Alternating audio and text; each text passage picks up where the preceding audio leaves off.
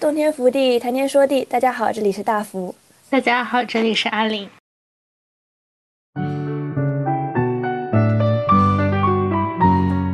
对，然后所以后来我就觉得这个男主的人设有点越来越完美，就我觉得是不是写自传体都这样？就是在这个剧里面，这种职业吧，男主的这种兽医的职业，使得就是更多的能展现这种一个个孤岛、一个个孤岛的形象。像中日韩都会拍到的一个点，就是他们村庄里面就表现人与人之间的联系的话，村庄里面就是。有一个八卦，他立马就传遍全村庄了。其实这个好像就是日式经典游戏里面的开端，就类似于《牧场物语》，全部都是一个异乡人，就然后来到了这个镇子里面，然后镇子里的人会告诉你怎么做，然后你开始一个慢慢的成长和融入到镇子里，这样子的一个故事情节。我如果说的大一点，它有点在表现就是生活的规律，这个世界的规律。就这个，虽然你其实是一个很厉害的职业，然后你可以就是救治动物，但是就是有生有死，然后我们也有生有死。我觉得这个东西是给我那种就是世界很大，然后所以没有什么关系的感觉。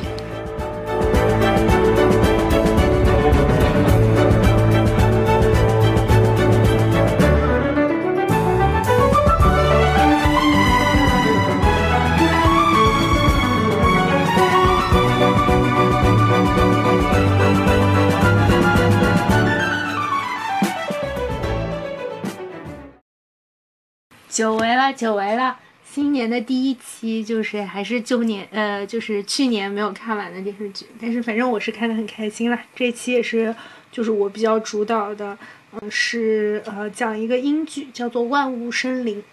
现在已经出到第三季了，然后 BBC 分特，呃，豆瓣分特别高。九点四、九点五吧，这两季对，有点分越来越高这个样子。但我其实看了第一季的时候，没有说是那么开心。但是我看了后面两季了以后，就觉得其实有点越拍越好的样子。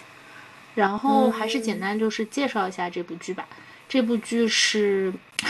一个呃同名小说改编，但同名小说大家一般上一般把它翻译成《万物既伟大又渺小》啊。是一个同名小说改编的一个田园剧，是真的是田园风光的剧。嗯，讲的是一个英国的兽医在约克郡，嗯，到处行医，呃，救这个小动物的故事。对，然后他是在一九三七年，所以就有一点上个世纪三十年代这样一个，就是很复古，然后又很温柔，然后有一些田园风光，再加上一些小动物的剧。我觉得是比较是我的取向的这种治愈剧，对，种田种田文晋江种田文是吗？但是其实我我我一直想科普哈，我一直想说种田文就是不不是这个意思，顾名思义的种田文，对对不是，我知道就是嗯，现在现在已经真的有人在开始拍就是种田的电视剧了嘛。啊，我记得田曦薇的新剧就是吧，然后就人家就说啊，现在要拍开拍真的种田文，而且不是种田文，它的意思是就是经营一个，呃，经营一个有点像自己的生意，然后把它变，把它做大的这种文叫做种田文。就比如说你自己开个酒楼，越开越大，然后从一个小吃摊变成一个酒楼，或者说你自己就是养田，然后呃呃不是自己种田，然后。呃，织桑，然后开了一个农庄或者开个动物园，对，开了一个这个，其实这种叫种田文，它就是比较偏向于经营，对，它比较像偏向于经营游戏，然后把它写成文章。但其实你要是像就是这个里面的话，它可能是到处养养小动物，但是它并没有在扩张自己的诊所，就是那也不是他的诊所，他是去别人的这个动物诊所嘛，嗯，然后。呃，就可能就其实并不在种田文的范畴，但是它确实是一个田园剧，对。然后基本上是，如果提到英国的治愈剧的话，现在就是会提到它，有点像是英国风光叫什么宣传片、旅游宣传片。对对对对对，就是约克郡风光宣传片。它一般切镜头就很喜欢切那种，就是从上往下，然后呃那种英国的。田园风光。就英国是一个，我觉得首先它是一个很小的国家嘛，它比日本还要小，因为大家因为大家经常就是说。就是就是弹丸小国哈，小日本就是大家就觉得日本很小，日本确实不大，但是大家又经常说大英帝国，就说英国啊有什么海外殖民地怎么怎么怎么着，但其实英国它其实是一个比日本还要小的地方。然后呢，除了伦敦，好，我并不是说除了伦敦都是乡下哈，但是呢，就是除了伦敦，其他的城市也没有那么大。然后更多的人是想在英国乡间生活，所以其实。呃，然后并且就英国的贵族也一般是在乡间盖个庄园，然后就天天在庄园里面这个就是干各种事情啊，什么打猎呀，然后养养宠物呀，看看书呀。当然，就是这个就有点说跑偏了，但是意思呢，就是英国的这个畜牧业，就是农牧业其实还算挺发达的，然后他们的乡间风光也很美。嗯，然后大很多很大部分城市的人，呃，部分人都在乡间生活，然后他们其实过的并不是那种，就是就是怎么说，就非常拮据的生活吧？对，嗯，他们其实过的是一个蛮自给自足的生活，就是他不是一些苦难的生活，或者怎么说，就是他不是那种背朝黄土，就是就是脚那个什么，对。脚朝天的那种生活，所以它其实还是蛮有诗意的那种田园生活。然后就也养鸡养猪，然后救鸡救猪这样。大夫的第一就他们的农民，他们的农民不是我们印象中农民的那种感觉，他们的农村不是印象中农村的感觉。所以说乡村嘛，乡村感觉更像是那种很治愈风光，然后可以就是不参与内卷那样子的生活。嗯，就是大大家基本上还是能自给自足，过着一派就是比较自得其乐的生活的。因为我们一直就在说嘛，说就是大家对农民的印象就是在呃中国可能是就是稍微就经济条件没那么好，然后在美美国呢是那种大农场主，就是美国农民就是贼有钱，就是自动化机械设备，然后飞机喷农药那种。我觉得英国就可能在这中间吧，就是一般农场主是属于这种。就耕种的倒没有那么多，好像基本上就是在养鱼、养羊、养鸡这种，然后鸡的都比较少，就是对，感觉是做畜牧业，然后嗯，然后各自有各自的营生，然后它又是一三几几年吧，对，然后还有一个就是英国的，就是新教是比较怎么说，嗯，他的教义是呃，不是那种很鼓励人怎么说改变命运。挣脱自己的阶层呢，他是说贵族就是应该生而贵族，然后他们承担贵族的责任，然后他们保家卫国，然后他们就是会呃，就他他们就是生来有钱，然后你可能穷你就生来穷，然后可能有点这种的感觉，然后所以英国的阶级就他们没有那种向上的憧憬，就就没有人在内卷，就大家就觉得我我就过这样的生活就也蛮好，对。所以我感觉这种价值观也，特别是这个这个是就是七十年前嘛，宝宝一百年前，呃没有一百年，八十年前吧，八十年前的这种价值就是，所以你就感感觉大家其实是过的，就是很在自己的阶级里就是过生活的这种感觉。大佛的第一印象是什么？首先我觉得他这个名字，就他这个原著这个书的名字，嗯，特别的好听，就是你当时听的时候。你会就光是听这个名字，你就有种被治愈的感觉，叫做“万物既伟大又渺小”嘛。嗯嗯，你不觉得这句话很美吗？它它这个名字就像那种什么什么爱在爱在午夜降临前一样。对对对对对对对对。然后这个片子的话，一开始阿林是叫我可以先去看一下那个圣诞节的呃特辑嘛。对。但是我打开了圣诞节特辑之后，就是有一点。就是看不进去，有点一头雾水，就是因为你不知道他这个故故事背景交代嘛，你就会看到一个就是长得很嗯英俊的 白人，然后怎么怎么样又怎么怎么样了，再加上他那个画风给人的感觉就是那种老骗子给人的感觉，而且没有那么吸引人，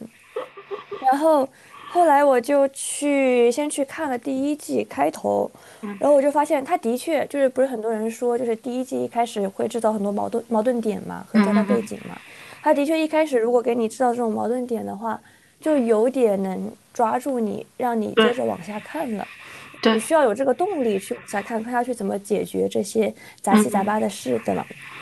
对，但是有一个问题就是，刚开始看这个的时候，你就会觉得，这个人怎么有天天做错事啊？这个人怎么毛手毛脚的？是这样吗？一细想，后来就一细想。说实话，刚步入职场的社畜何尝不是这样的呢？我的未来何尝不会是这样的？而且而且，我甚至觉得，就是给动物医病比给人医病要难，因为动物也不不告诉你哪里疼，你就只能看着它。对对对，动物不告诉你哪里疼，也不告诉你它是怎么折了腿，怎么就是对它怎么着，就是你你就是得。就是根据就是他自己的反应来来来对嘛？我觉得就是第一季其实偏职场，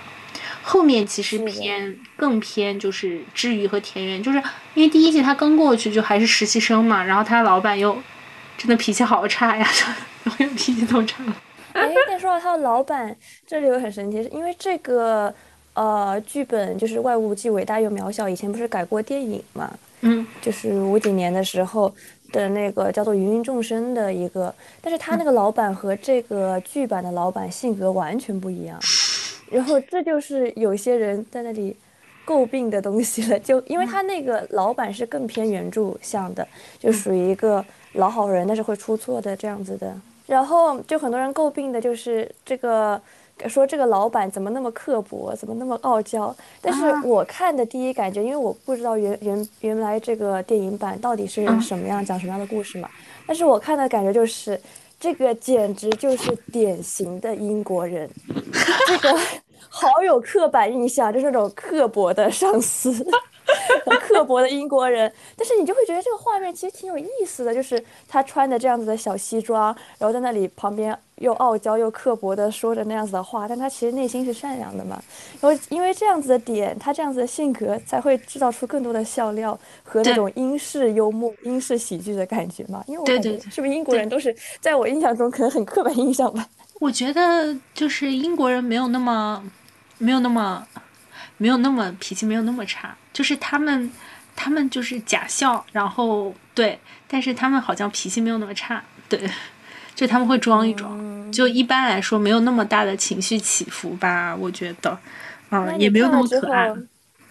你看了之后，你觉得这个老板就跟你遇到过的上司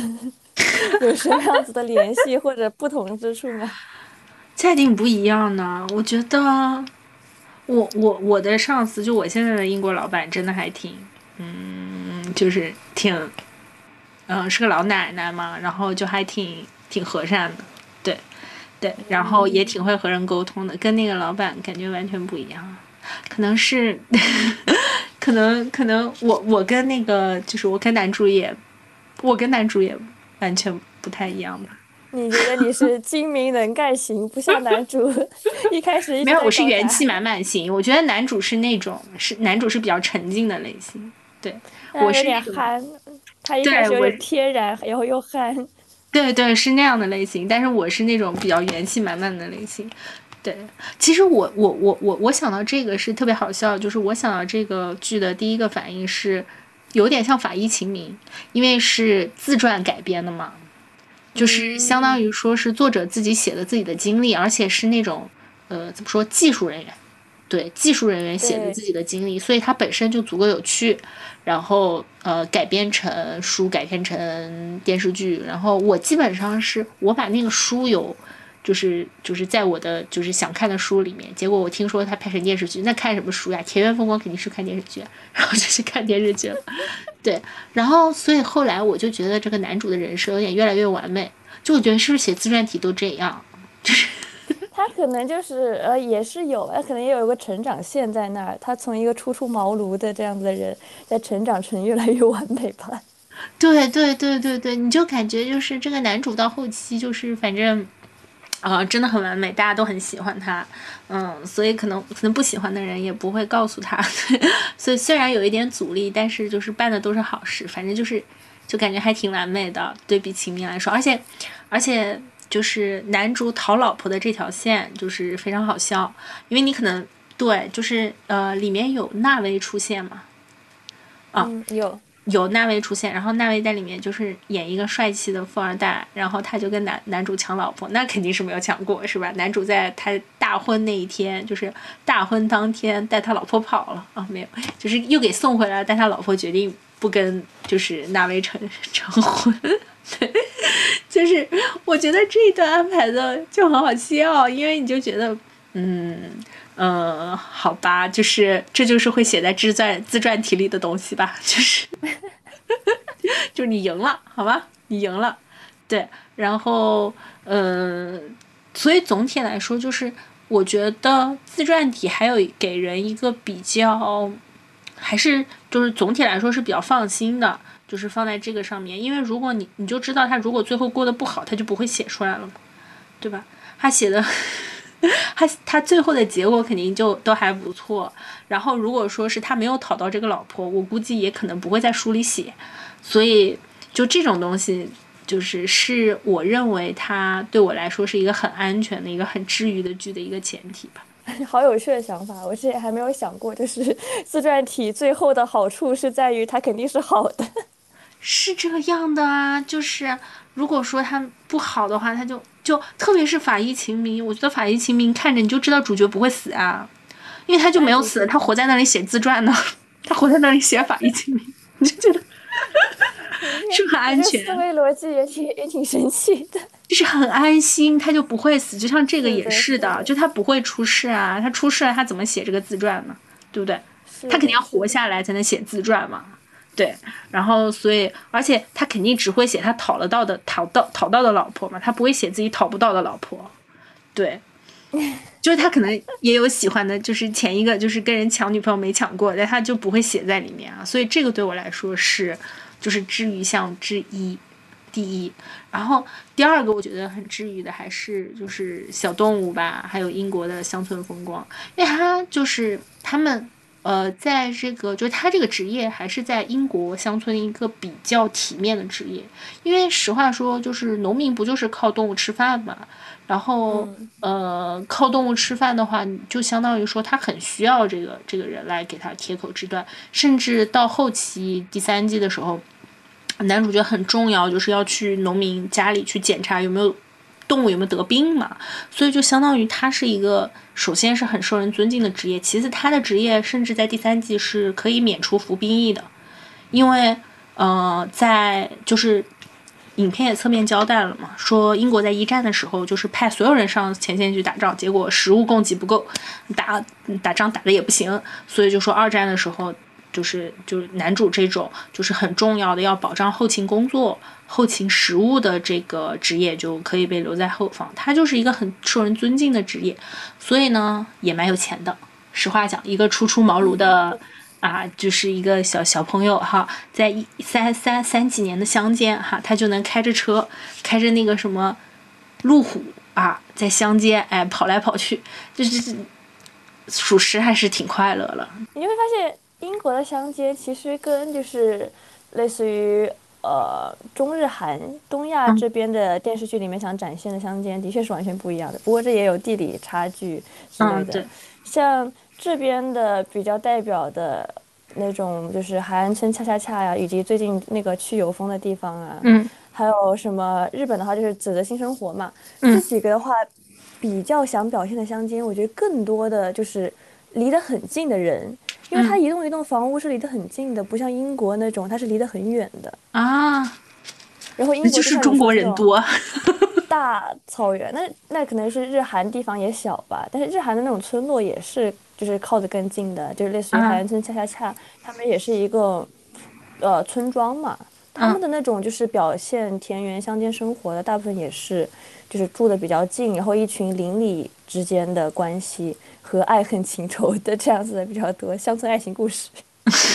也是这样子。但对于男主来说，他自己虽然住在城镇，但他因为老是要出诊，所以他就开着车去很远很远的地方。所以他总展现的是那种，所以他可能是唯一能够就是经常去到那些孤岛的地方。就是我觉得在乡村间还是有很多孤岛的，就是。嗯，包包括我觉得就是在在在国内嘛，坐坐着火车，然后就是穿过那种乡间的时候，你还是能看到就是一块田地，然后一户人家，一块田地一户人家这种感受。但是可能我觉得就是男呃，就是在这个剧里面这种职业吧，男主的这种兽医的职业，使得就是更多的能展现这种一个个孤岛、一个个孤岛的形象。当然，就是中国人就是更喜欢聚在一起，西方人就是独一些。这个整体民族特性，我感觉就是这样。对，那的确是这样。对对对，我们社科里面不都是这么学的吗？而且有一个很有特点性的，就是我发现中日韩都会拍到的一个点，就是他们村庄里面就表现人与人之间的联系的话，村庄里面就是。有一个八卦，它立马就传遍全村庄了，就不只是说最近去有风的地方，像海岸村恰恰恰也是，就是如果发生什么事情，男女主发生什么事情，然后村庄里面都开始在那里悄悄的 议论，就是大妈们，就是大妈们，无论中日韩都是有大妈在，但是 英国的乡街没有这种大妈，就是去宣传这些个八卦。就也是有吧，也是有那个酒馆，大家会交换信息，对。但是你就不像是他不会，但是我总觉得掉这一点。对，但我总觉得英国人就是他们还是就是他们觉就是面子是最重要的。嗯，我记得在另外一个英剧，我们下次也可以讲。我的天，呃，就是《奇异博士》里面，然后就有一个人有有一个主主角，其中有一句话就是说。啊，英国人就是对于英国人来说，面子就是最重要的，所以就是他们可以为面子而死。所以说，就是这种话，所有的话对他们来说就都不能撕破脸。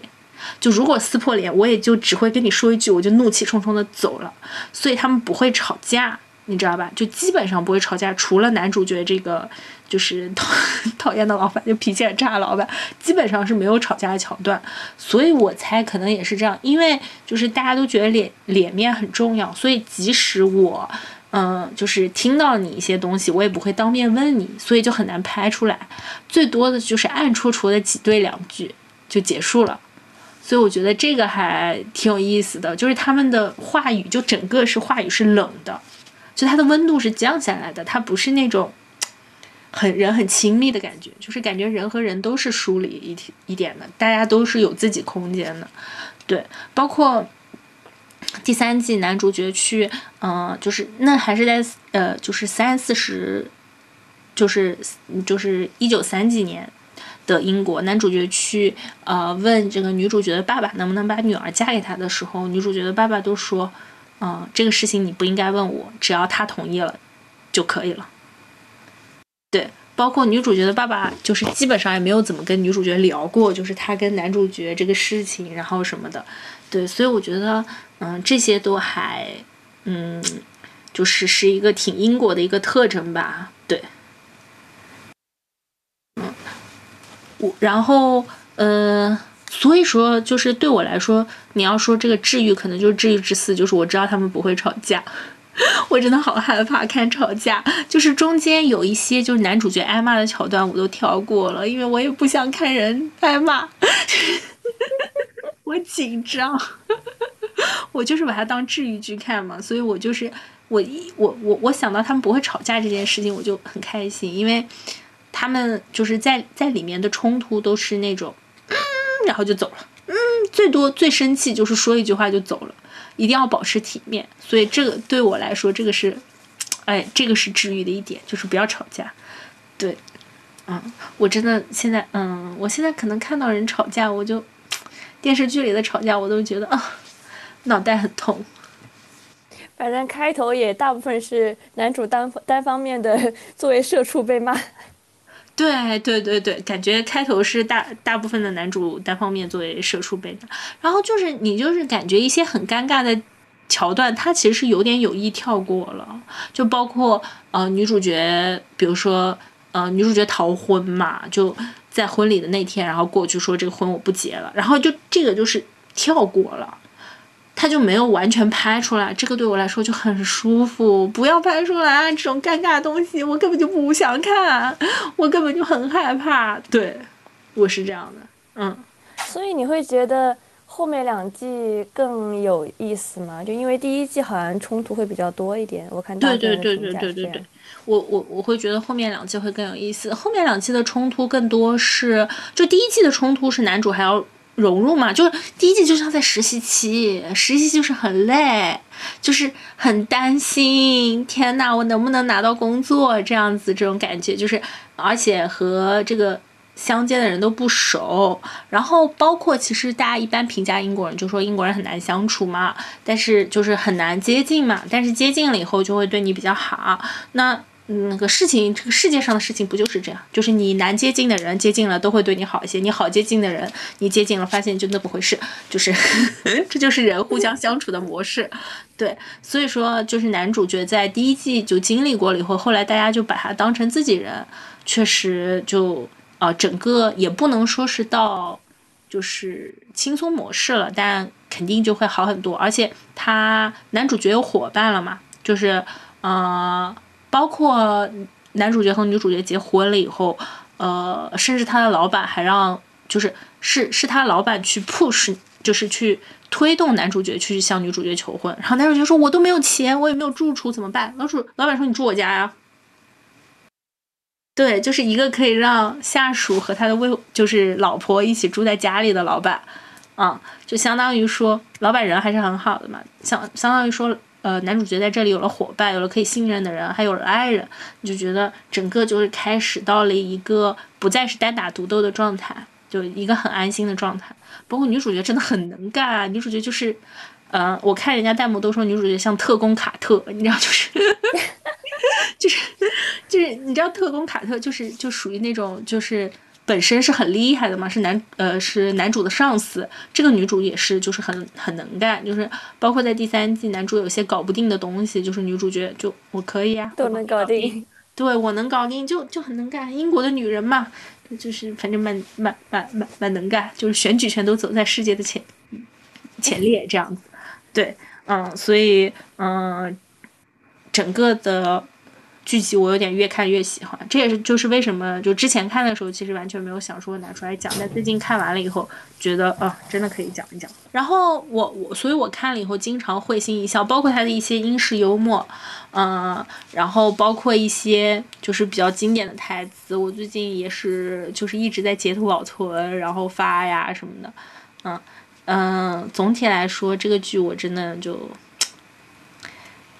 看得很开心，然后它其实还会有一些空镜嘛，就是比如说男主角出去或者他们喝酒，然后呃在休息的时候，因为他们毕竟是一个动物诊所，诊所里面又养了一条狗，然后经常还会有猫猫送过来，然后狗狗送过来这样子，你就看啊躺在沙发上看着书，喝杯茶，撸着狗。啊，他们会有这样的，就是很惬意的空景，也让我特别舒服，特别开心。因为我觉得，就是第三季，就是大家都达到一个互相相处很舒服的状态，能互相接接纳，然后，嗯，这对我来说是蛮重要的。其实这个好像就是日式经典游戏里面的开端，就类似于《牧场物语》。然后这几款特别有名的任天堂游戏，什么《牧场物语》《富翁工坊》这一类，全部都是一个异乡人，就然后来到了这个镇子里面。然后《牧场物语》特别是，因为《牧场物语》也是一开始有养马呀、养牛啊，然后镇子里的人会告诉你怎么做，然后你开始一个慢慢的成长和融入到镇子里这样子的一个 故事情节。对对，主要还是他们能看到更多的地方，然后去看不不一样的东西，对他来说也是很重要的。所以呃，中间有一段，嗯，男主角说说，就是在男主角的家在格拉斯哥，嗯，在苏格兰的一个比较大的城市，然后呃那边有一个市里的诊所，就是给了他一份工作，但是市里的诊所就是医宠物嘛，对，然后。他妈妈就还蛮希望他能够接受的，然后男主角就说，就后来考虑了半天，还是说算了。我很喜欢这里，因为我今天起床就不知道我自己接下来会在哪，我可能在悬崖上和牛搏斗，也可能在草原里给羊接生，就是对，所以呃，就是他就是又有一些探险在，然后又有一些治愈在，嗯，所以就对我来说很很开心，然后。那这么一看，男主的这种想法其实是跟你很符合的想法啊！是，就是虽然是治愈剧，但其实有探险在，有经历在。对对。啊。而且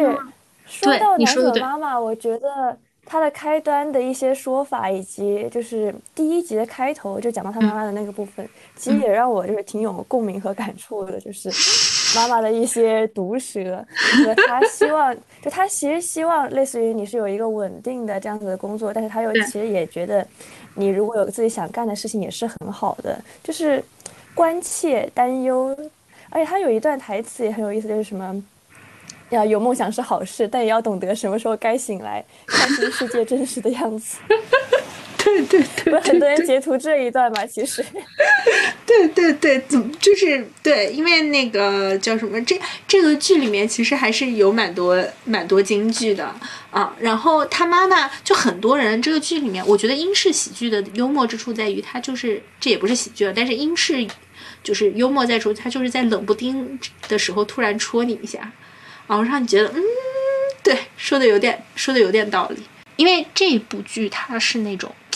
比较文明的治愈剧，所以就查一查网上有什么，呃，比较偏向于有名的治愈剧这样。然后我查到了几部，就是《孤独的美食家》治治愈的，呃，就是机智的医生生活。然后就突然在想，天呐，我们中亚真是爱爱吃东西。真的太爱吃了，就是孤独的美食家，包括机智的医生生活，就是大家截出来的片段，也是大家一起吃饭嘛。所以我就想说，哇，亚洲的文化，或者说，呃，东亚三国的文化，真的就是一定要和吃联系在一起。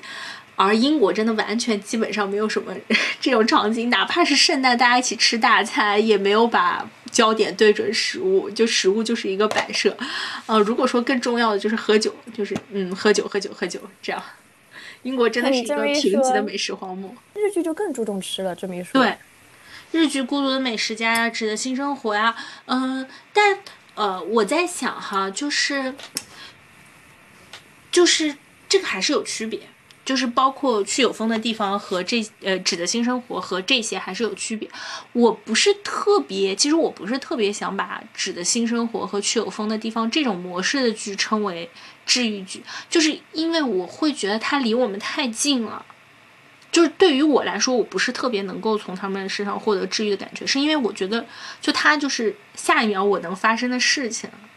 而且他们他们的模式是你从一个大城市到了一个乡村，然后你不知道你要在这待多久，但你八成是要回去。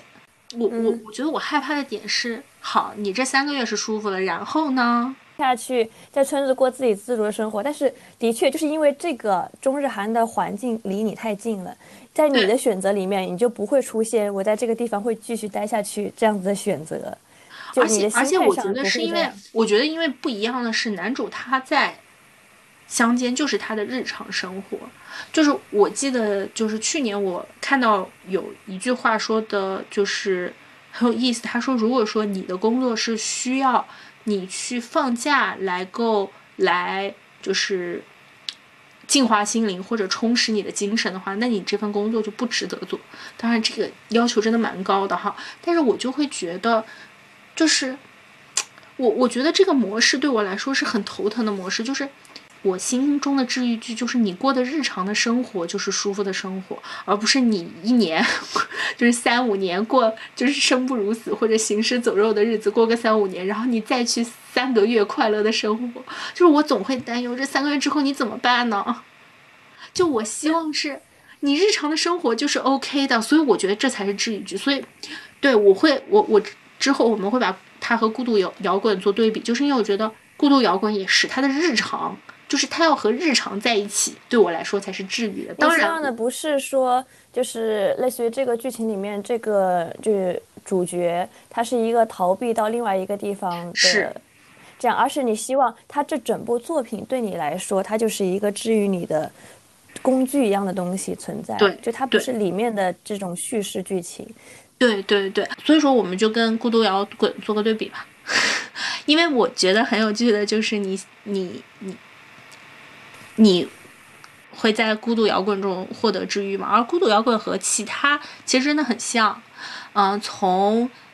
从重复的或者说相同的点来说，他们都是职场剧嘛，都是一个人去 上个班，这种感觉。然后，但是这个班呢，也不是上的特别的就是说特别的无聊，还是上的挺有意思的班。对，一个是呃，就是呃，一个是就是救小动物嘛，然后一个是嗯做摇滚嘛，然后他们都是日常番，或者说是呃。万物生灵肯定不能说是日常番，但他们确实描绘的都是一个人的日常，这个对我来说很重要。我刚才也聊到了嘛，然后他们都是加入了一个小集体，这种感觉啊，你就会觉得好有几个性格不一样的人围绕着他们，然后这个小集体主要也来展开故事。所以我还是喜欢群像，我真的很喜欢群像，我就喜欢一群一群人互相之间来发生的事情。对你来说，孤独摇滚和它最大的就是你能想到的可以说的东西是？但其实一开始你写对比的时候，我当时第一反应是，嗯，二次元不要跟三次元混为一谈。但是的确就是你说的这几部分，这部剧就很三呃很二次元，就你完全能想象到。很虚幻是吗？因为这部剧的开头动画和结尾动画就是动画嘛。就开头和结尾就是给的动画，而且你完全能想象这部剧完全直接就能改成动画，它就是没有什么太大的违和，而且是那种治愈向的这种笔触的动画，所以我觉得挺适合拿来做对比的。对，嗯，因为孤独摇滚对我来说，它好的点不是说就是多么的，就是平就是平常的这样子叙事日常，我觉得好的点是它的作画以及视觉上的东西给人带来的就是。很抽象、很电波的治愈，是这样子的感觉。对它的，但是你也可以把它理解为，就是它里面的那种很电波、很四次元的表达，其实就像是英式幽默一样的存在。因为英式幽默它不是也是有那种刺痛的同时有一些讽刺在，但是它又是很好笑的。就在观感、观看的人来说，它是一个很好笑的点存在的嘛。所以你可能可以把英式幽默理解成。这种四次元的动画化表现，孤独的摇滚，孤独摇滚给我的感觉就是他们在大事情上没有掉链子，就是他们是那种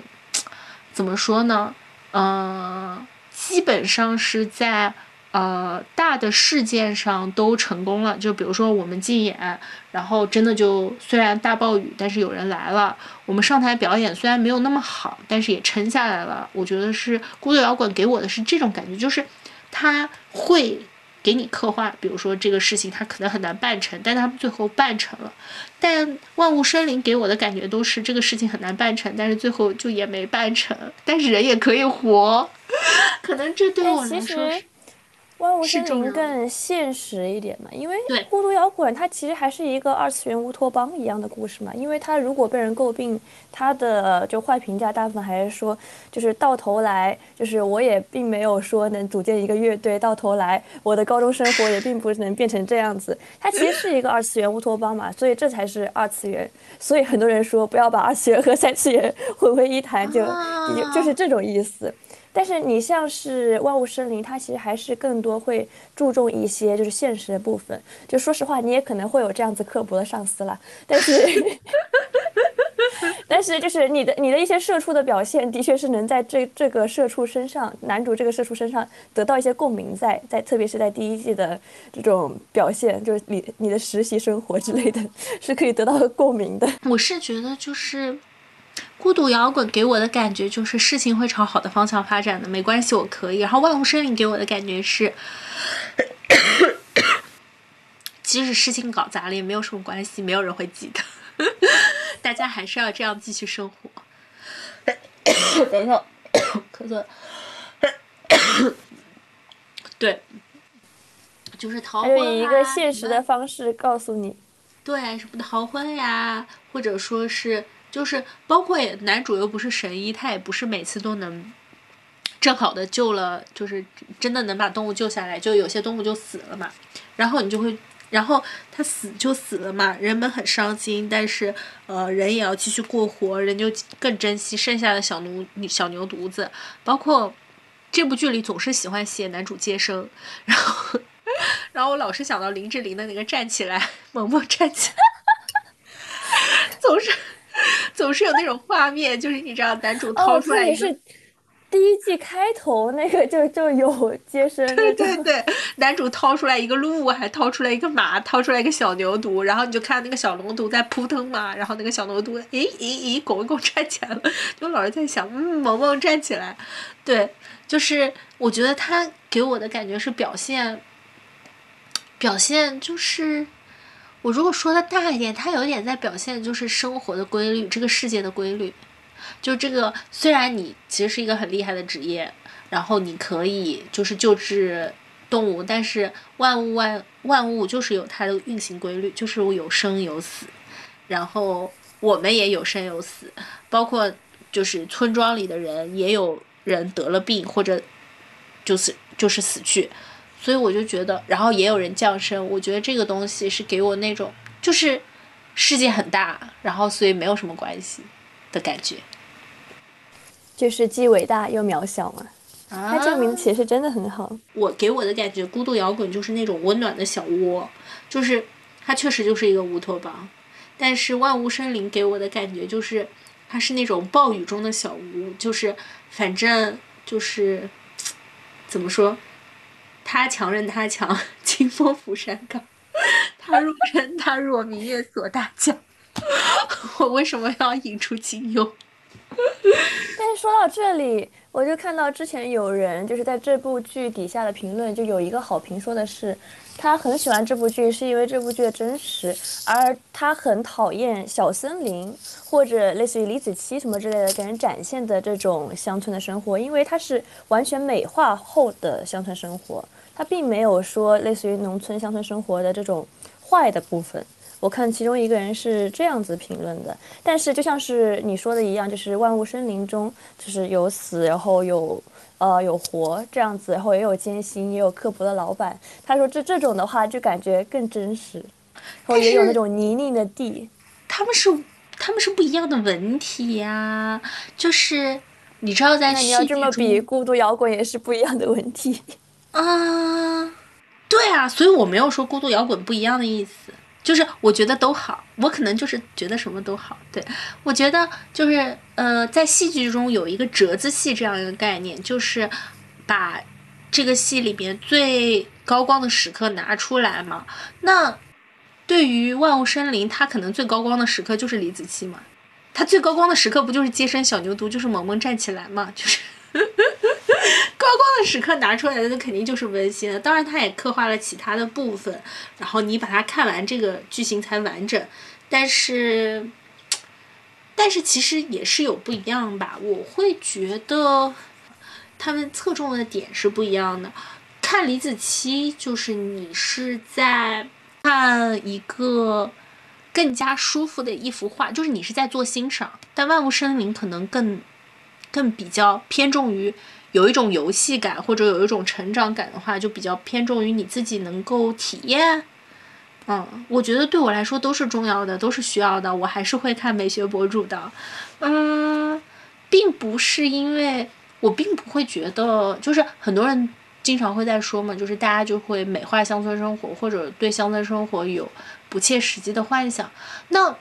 难道没有人美化城市生活吗？也在美化呀。没有人美化职场生活吗？也在美化呀。大家都是要打扮好自己的生活才好出去见人嘛。因为大家的生活都有各种各样的问题嘛。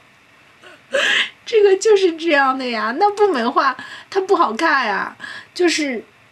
你拍出我射出的生活，我也不想看。就是都是有它存在的必要吧。嗯，虽然说万物生灵比较。说是比较真实，但也没有那么真实啦。我会觉得，它毕竟是那么久之前的故事，它离你离得很远，所以你可能觉得比较真实，也是其中的一个部分。包括其实后期也在讲，已经是二战的时候了，然后大家，嗯，大家就是，英国已经参战了，然后要送着士兵上前线了，包括其中的弟弟都已经报名去参军了。所以说，嗯，他其实还是在受这个社会环境的影响吧。所以，呃，其实他选择展展示的侧面，其实可能也已经是美化过了。现实生活就是没有那么治愈吧。还是看选择的角度吧。为什么我之前说就是万物生灵是暴雨中的小屋，也不仅仅深渊人死嘛，也是因为第三季它就是慢慢到了二战，就是相当于第三季最后有一个圣诞片，圣诞片已经二战了。然后你从第二集的时候就看到二战的氛围，而且很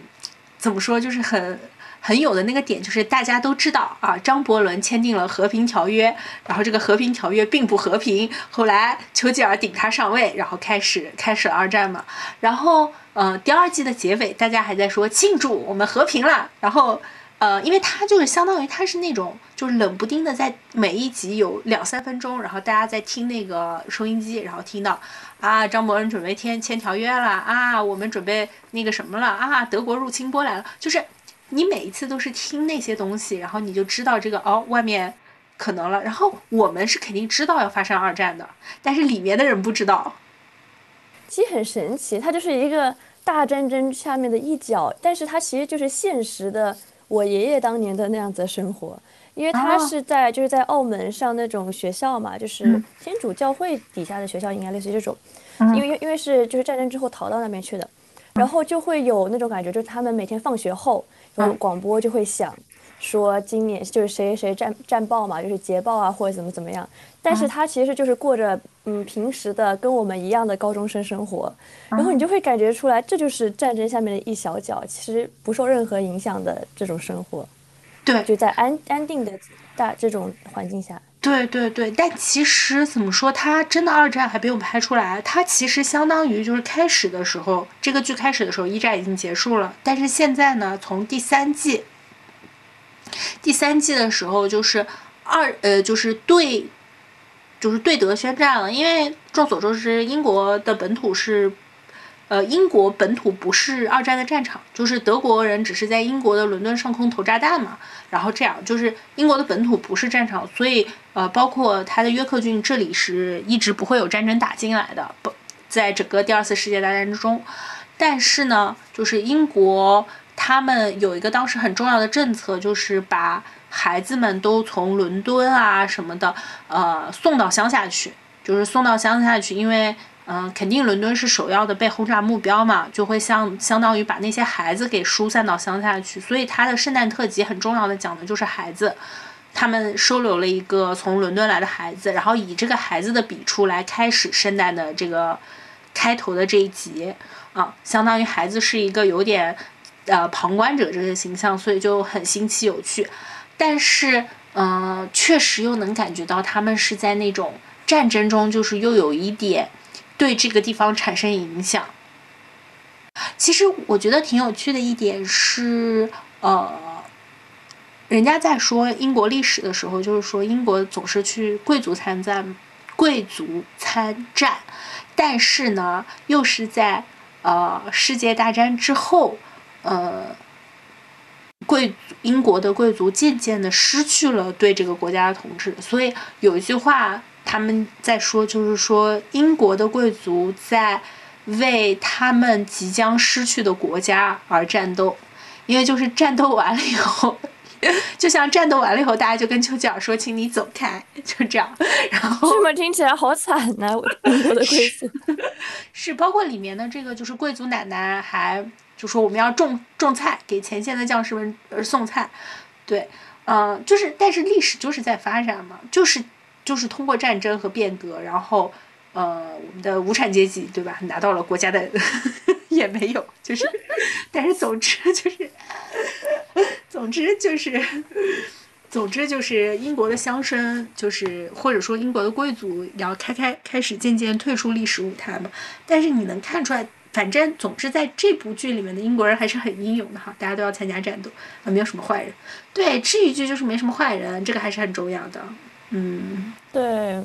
感觉这部剧里面也是，就是会来摔，会有说什么啊赊账啊什么之类的 那些个杂七杂八的说法。但是乡村里的人其实就是善良的，内心还是善良的，就相对于会有一些小伎俩之类的。但是这些小伎俩在这个剧里面就会显得。很可爱，很有趣，而并不是说你会觉得很烦人。但说实话，如果放到现实中，可能就不一定这么想了。谁欠你钱，谁给你赊账，怎么样？但是你如果看剧的话，这种体验就会不一样，因为你是宏观的去看这个事情。对，包括他们乡村里面有一件事儿是，他们村里面有一个不不成文的规定，后来就是说，嗯、相当于说，如果说我家的狗咬死了别家的别家的羊，那我就要把自己家的狗给处决掉。然后，呃，里面有一段是男主角的小姨子，就是女主的妹妹养了一条狗，然后这条狗就是看到羊就是太兴奋了，就是就是对着羊追，然后把人家羊给吓晕倒了，晕厥了，然后甚至把一个羊吓流产了，然后怎么说母子都没保住，然后 然后这就很不好，对不对？然后男主角呢就呃，女主角的爸爸就要处决女主角妹妹的小狗，然后男主角就站出来，就是反抗，就是说带着那只狗去取得那个那个农妇的谅解嘛，就是说我们希望拿我们这个狗去训一训，就和教会它怎么样和羊相处，这样它就不会追那个羊了。然后那个那个农妇一开始就是说。你还把他带过来，你为什么把他弄死啊？什么什么什么什么？带着那个小小姑娘，然后又牵着那条狗，两个就是四只眼睛加上男主的六只眼睛，就看着那个 看着那个农民，然后那个那个哥就算了算了，你试试吧。然后一开始吃的时候还老失败，然后那个哥就在旁边看着。就是我觉得，我觉得英式的喜剧对我来说很现现在对我来说很重要的一点就是他们不说话，你知道吗？就是人也话少。就人也话少也很多，这什么意思？然后狗也话少。你要看你要看你的反面是吧？我就是喜欢不说话。你自己也说过，猫猫的猫猫的优点就是它不说话。这部英剧的优点可能就是人都话少，哦，你懂吗？就是了他就是在站在旁边看一眼，然后表明自己态度。就是个这个哥嘛，他不就是站在旁边的篱笆，然后就看着，哦。就是他们训狗，那个狗还是很开心，就是又满场乱窜，然后就看着看着看着看着看着，然后最后看着他们训好，然后你知道整个那个面部表情会变好，但是他就是不说话，就在旁边看着，然后叹口气，这样。大家喜欢看这个，是不是因为它制约一个点，就是你在上班的时候听了太多杂七杂八的话，然后老板的巴拉巴拉的话，但是回去看这个，虽然这个老板刻薄吧，但是他就是哎给你摆个脸，或者他就嘲讽一两句那种点到为止的英式幽默，但是他不会在那里巴拉巴拉给你巴拉。但其实没有，但其实我们办公室很安静，我现在可能是我们办公室最爱说话的人。原来是这样，你只是你只是不能有一个你自己在旁边。对我就是不能有一个我自己在旁边，我就是总体来说很喜欢不说话的这种氛围。这个诊所里只有男主没参过军啊，男主后期也表现了一些就是娇气，就是对，可能英国人真的不多，真的要参军。然后弟弟的话是后来报名去参加军队了，圣诞特辑的最后就是弟弟走上车去参军了，嗯，然后弟弟是那种就是考试老不过，成绩没有很好，但是就是就是那种小机灵鬼，然后又经常把事情办砸。然后他哥哥呢，因为好面嘛，然后有时候自己把事情办砸了以后就，就让弟弟背黑锅，弟弟就是一个背锅大侠。然后他哥哥呢又老是想训弟弟，所以哥哥和弟弟的这个互动特别好玩，而且哥哥和弟弟是差蛮多岁。哥哥后来他说，其实是自己想要孩子的时候，弟弟降生了，所以他有点不知道怎么对待这个弟弟。就他自己不想要孩子的时候，弟弟降生了，然后他有点不知道怎么对待这个弟弟，所以哥哥和弟弟差还蛮多岁。而然后呢，弟弟是在小时候是非常崇拜哥哥的，但是哥哥呢又很嫉妒弟弟，就是受到父母的喜欢，老来子嘛，肯定父母就更偏爱弟弟，而且弟弟是真的很可爱，是个小机灵鬼。对，所以说就大家都很喜欢他，所以哥 哥和弟弟的这一对 CP，我感觉应该有很多人磕，就是这种就 是兄弟情，对，这种兄弟情就是又别扭又可英爱。式剧里面就有很多好磕的 CP。对对对，然后呃，弟弟和男主在一起，我觉得男主就是因为太完美了，所以他的就是剧情不好磕。我后来觉得男主就是因为 完美，所以就是没不那么有趣了，反而是哥哥和弟弟比较有趣。然后呃，包括哥哥和男主倒是挺挺有趣的。哥哥和男主就是两个人就是那种哥哥非常承认男主，然后甚至是哥哥去就是让男主求婚啊，然后包括让男主住他们家，然后包括呃男主和他的妻子结婚了，就住在上面的阁楼里面，然后阁楼里有一个小小炉子，他们就可以就着小炉子做个早饭，然后呃呃。第一天的时候，大家还是在等男主下来吃饭，就是想说，嗯，怎么就是有自己老婆了，不跟我们一群单身狗一起吃饭了？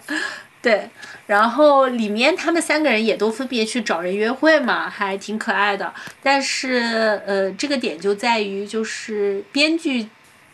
编剧就是经常让他们就是约会约的也不是很顺利呀，或者什么的。这个老奶奶挺有趣的，就是她很厉害，她原来是参过军的嘛，她。大家都叫她霍尔太太，她其实经历还蛮坎坷的，就是大家是那种慢慢拼凑出来，就发现，哎，她原来有个儿子，而且她的儿子对她很不好，就，呃，明明跟她说了，就是要来看她，结果最后也没有出现，然后到反正是第三季最后结尾的时候才揭示，其实她。因为她一直在说她和她的丈夫的事情，她和她前夫，她和她前夫是在军队里结的婚，然后她很爱她的前夫，但是到后期才开始说，其实她受到她前夫的虐待，然后她的前夫对她很不好，因为在战争战争之后，她的前夫呃就是。患上了，可能是有战争 PTSD 还是什么，然后就开始大量饮酒，然后甚至还虐待他。然后他的儿子呢，就是也相当于说很难受人管教，所以就在他的雇主家偷东西，所以他把他的儿子送进了少管所。就整个是一段，嗯，就是他跟他儿子和解的这一段，其实是剧里面的一个挺高潮的经历吧。对，然后我不知道，我觉得。嗯，在这种剧的这种环境下来，我来看这些就是都有伤痛的人，你会觉得没有什么了不起的，就是大家可以带着伤痛活着，这样我不会比他们更糟。这可能是治愈剧的另一个取向嘛，就是看别人看别人惨。好，嗯，今天基本上就讲到这里啦。嗯，二零二三年反正肯定是动荡的一年。希望也是慢慢变好的一年，希望大家在不开心的时候都去看治愈剧，嗯，因为我觉得能哭出来和能笑出来的都是好剧。感觉这句话也不一定对，但就是这样吧。好，大福还有什么想说的？反正就是大家可以去试试看《万物生灵》，看看是不是自己的那盘菜吧。对对对，是大福的那盘盘那盘菜吗？就还行，如果我闲下来，可能是还会去看的。主要是最近想看的剧太多了，我连是是是是，我们在我们在未讲剧集上的东西，呃，剧也有很多。嗯，好，对，那今天就到这里啊，拜拜。嗯，拜拜，拜拜。